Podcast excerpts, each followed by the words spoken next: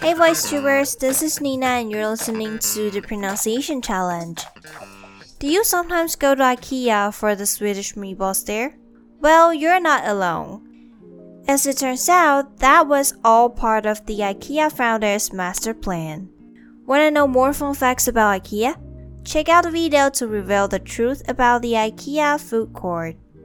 And today's sentence is As of 2018, IKEA has no solid plans for a restaurant rollout, but here's hoping we don't have to assemble our own takeout containers when it finally happens.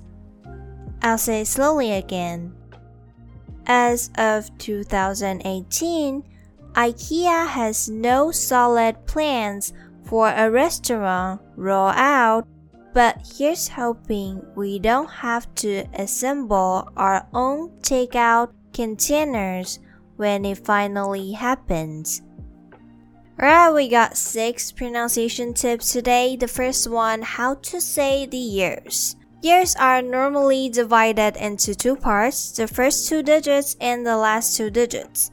For example, 2022, 1941, 1652.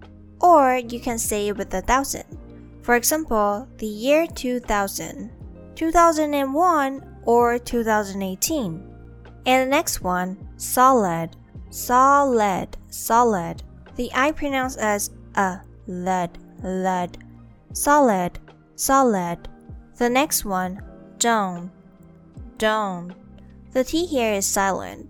We don't pronounce it, so it sounds like this. We don't have, we don't have. And the next one is assemble, assemble, assemble. A pronounced as a, a, assemble, assemble. And the fifth one, take out, take out. Take out is a compound word. There's a linking sound between take and out, and it sounds like this take out, take out. And the last one, containers. Containers, containers. CRM pronounced as can, can. The L pronounced as a, a, can. Containers, containers. Let's move on to the vocabularies. The first one, solid. Solid is an adjective and it means certain or safe of a good standard or giving confidence or support. For example, we haven't got any solid evidence to prove that he committed the crime. In the next one, assemble.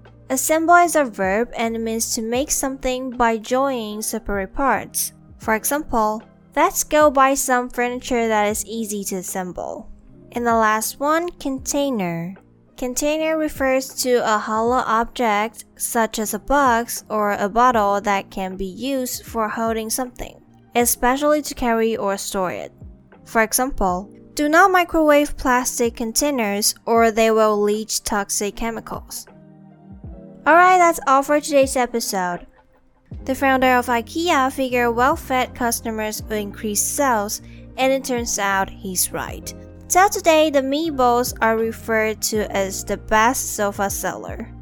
And besides Swedish meatballs, IKEA also provides vegan meatballs.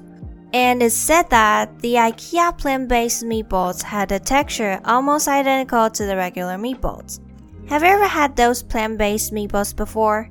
Share your answers in the comments and don't forget to record today's sentence. I'll see you next time.